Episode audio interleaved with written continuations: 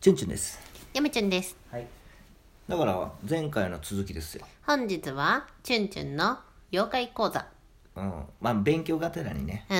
まあ1個だけあ1個か2つはい、えー、となんか話せるかなとこれまでのあらすじを言いますと、はいチュンチュンは今年の10月に、まあ、何もなければね今ちょっとこんなご時世ですので分かりませんけど、何もなければ行われる予定の境港妖怪検定というものを受験するということになりました。そうですよね、はない、のででその、えー勉強をしている、今まあ、いわば受験生ということでねそうですよねうん、まあ基本的にあの勉強をちょっとずつしようかなと思ってちょっとだけやってるんですけど今だ、もうちょっとですけどまあ、はいそのちょっとだけをやろうかなと、うん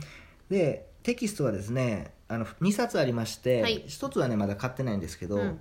あの水木しげるロードの,、うんうんあのまあ、地元のなんか境港につ境港っいてていうとところかの妖怪のキャラとか妖怪ロードの本があってそれはまだ読んでないんですけど、あれはまあ全なんつうのそんな試験間近でいいかなと、うんうんうんで問題はですね、うんえーっと講談社講談社文庫の「日本妖怪大全うんの」あの700ぐらいの妖怪から出題されますの でまあそれについて一体一体、うんあのちゃんと勉強しようかなと思いまして、はいはいあのちょっとやってますが、うんやっぱ子供の時に読んだんであれでしたけど、いざ大人になってちゃんと読むと、うんすごく面白くて、うんなんと、ううーんん、なんて言うんですかね、うん、すごくこう、あこれ、これ論文書けるぞみた いな、これ研究できるなっていうような感じですよね、水木しげるうの。んあの妖さ怪とかあのちょっとみんなちょっと引いとるかもしれん今なんでだかえ何何何チュンチュン何妖妖怪検定何って思っとるかもしれんらそれはまあ前回のやつ、まあ、チュ調ンべチてュくンださいよ。は子供の時からうん、妖怪が実は好きあのねっていうのもうん話していきます、今日はいお願いしまあすの皆さんが思ってる妖怪っていうのは、うん実はちょっと違うんですよね、うんっていうのを、うんあの気づきましたはいあのいろいろとはい話せるようになりました、うんお願いしますはいえっ、とまずですね「妖怪大全」の最初の方なんですけど「青アンドン」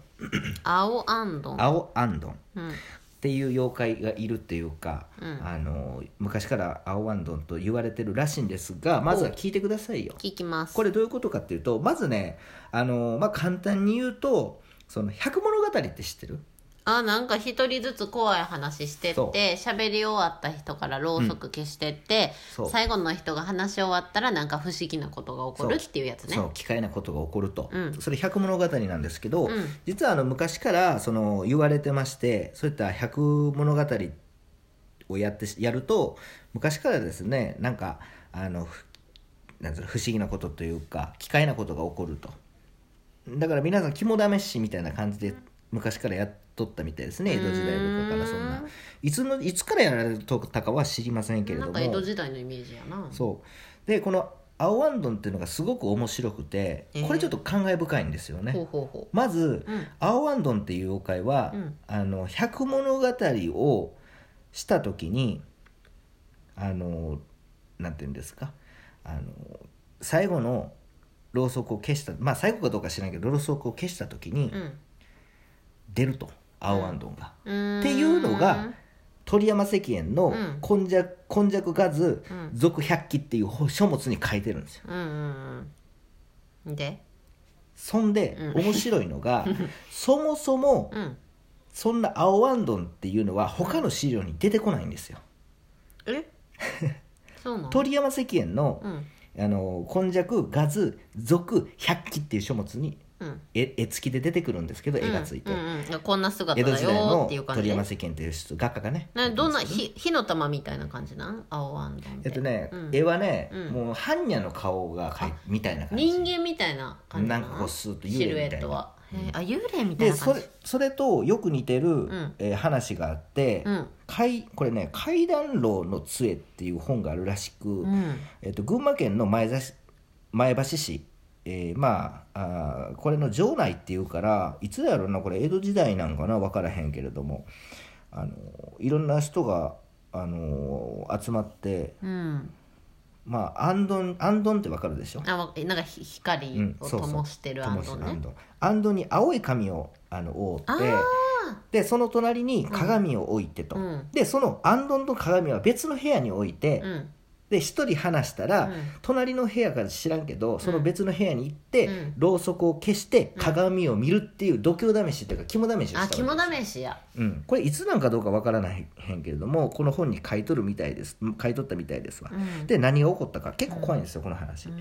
あの82話までは大丈夫やったんやけど、うん83話終わって ろうそくの火を消した人がその違う部屋にある、ねうん置いてるから、うん部屋の壁見たら、不気味なもんが映っとると、ギャー女の首吊り死体がうんうわ映っとったらしい、うわ怖っまあ年は1819ぐらいでしあの白装束でもう神はもう散らかしとるらしくてうんで「おおなんやなんや」って人が集まったみたいなんですってうんうんうんでも全然消えへんらしい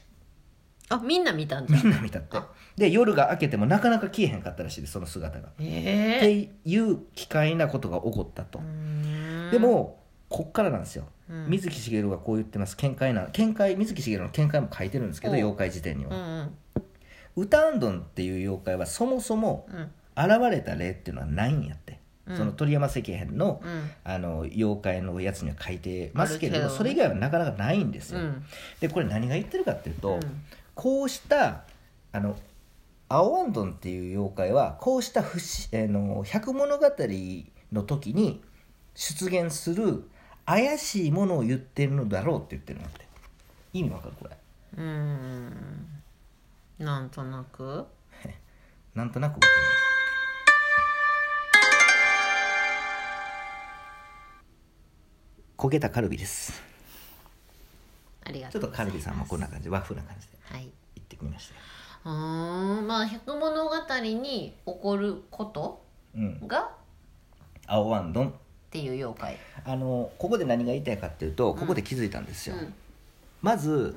その妖怪っていう言葉は、うんあのキャラクター化してるんですよね今、うんカッパとかカラカサはいカサ、はいはいカサのお化けとか一つ目小僧とかぬぬっぺぬっぺらぼうぬっぺらぼうとか,、なんかキャラクター化してるんですけど、タモメンへそれだけじゃないんですよね基本的に妖怪っていうのは昔から現象とかっていうのを言うんですよねえだから、アオワンドンっていうキャラクターで鳥山石燕は書いてますけれども、鳥山石燕もかいあの絵師なので、うん江戸時代の、うんキャラクター化それが結構人気なんですよね、へー昔からで今も人気ですけど、うんあのそうやってキャラクター化したけれども、うんそもそも、うんあのそういった現象に名前を付けたのがああのの妖怪やとうんいうことの表れなんじゃないかなとえ水木しげるが言ってるのは現象ってことは目に見えないってことそう、うんそれをわざわざ水木しげるも、うんあの人も、うん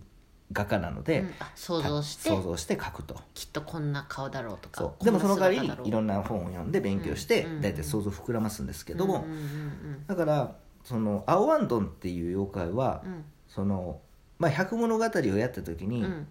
その奇怪なことが起こるという現象の、うんそのまああー現象に名前がついたような感じなんだろう、うんまあ水木しげるとこれ面白いなと思って、面白いねその証拠に、うんまあ、うあのそのカッパとかう、んぬのっぺらぼうみたいに、うんとかあと塗り壁とか海坊主も結構海坊主ってさ、うん知ってるでしょ、うん海に知現ってれるる現れる坊主あれも結構目でっ撃かいやつ情報多いんですよね、へそうえ多々あるみたいなんですよ、見たことないけどねうん、見たことはないですけれどもね、うんだからそれと違ってやっぱこれしか書いてないってことは、うんやっうんぱ水木しげるが言ってるのは結構正しいと思いますけどうね、んなんか塗り壁とかっていうのもあれも現象なんでしょ塗り壁も現象ですよあね、のーラバウルどこだったっけうん、あの水木しげるがさ、うんこうジャングラバルウルで、ねあああの戦戦時争中戦に時中行った時に、うんあの遭遇したっていうのは本人は言ってますけどねそう前に進めなくなったみたいなそうそうそうそうきいっと壁があるはずだみたいなそうそう現象をやっぱ昔の人はやってるとうんでちょあのここからちょっと話はそれますけれども、はいはいやっぱりそういった今ってその、まあ、僕らのところもそうですけど田舎は言うても明るいんですよ外うんだから自然とい、うんなんていうのし田舎は言うても明るいし、うん昔みたいに自然と一つになってないんですよね人の生活があ。だからさ外出て懐中電灯で照らさないと外を歩けないっていうわけじゃないもんね相当相当暗いしねうん危ないしね田舎は、うんうんうんあのよっぽどねはいはいはい田舎やったらうんうんでプラス、ん今ももうこの情報がこう溢れててですね、うんその科学を知らない人でも科学的じゃない科学的やみたいな感じが判断できるようになってるでしょまあ今、スマホ一人一台持ってる時代だからそうねだから昔の人はその科学っていうのがないからない説明何かこうわかへんわけわからへんことが起こった時に、うんそれは妖怪だけじゃないで、うん何が起こった時に説明しないとあかんのさ、うん自分の中で納得しないとあかんのそうやさな今でもそうでしょそうパッと不思議なことがあっても、うんあこれってこういうことだよねってなんとなくわあ分か静るんです電よ、気ね、じゃないとかそう静電気で気のせいとかうんうん分かるんですよねなんあとのなこくう目のこんなはありえ残ない像だとかねそうこんなはありえないとか、うんうんそれは何でかっていうと、まあ、現代的に考えると、うんやっぱりそういうふうに情報がうんあのこう行き来してて皆さんも分かってると、なるほどピックアップするこの拾ううん情報がいっぱい溢れてるからいっぱい溢れてるし選べるもんねいろいろねそういで昔はそんなもんなそんなのが少ないんですよここはかあの皆さんねその現代の目で見たらダメなんうんですダよメやね昔の人の感覚になって、うんうんこれ歴史も一緒ですけど、はい今の目で見るんじゃなくて当時の人の目で見たらどういうふうになるかっていうので解釈しないといけないんさですよすね、が学者先生そうですよチュンチと考えると当然ですよねすがこういったあのー百物語に現そもそも百物語やったら現なんかき奇怪なことが起こるっていうのはどうかと知らんけど、でもそうやって言われてるじゃないですュか、ン、うん、言われてる、ね、それに名前その現象に名前がついたのがアホアンドンやと、これは面白いそうでしょ、うんうん、うん次はねうん次の回うんこのまます次つあの続きますけれども動物の話をしますおー動物これもまた面白くへてえ「チュンチュン的解釈」とうん水木しげる解釈でうんなんか話せればなと、あそうなんいやいじゃないですかたまいにいはよ動物は嫁ちゃんも興味あるさよならさよなら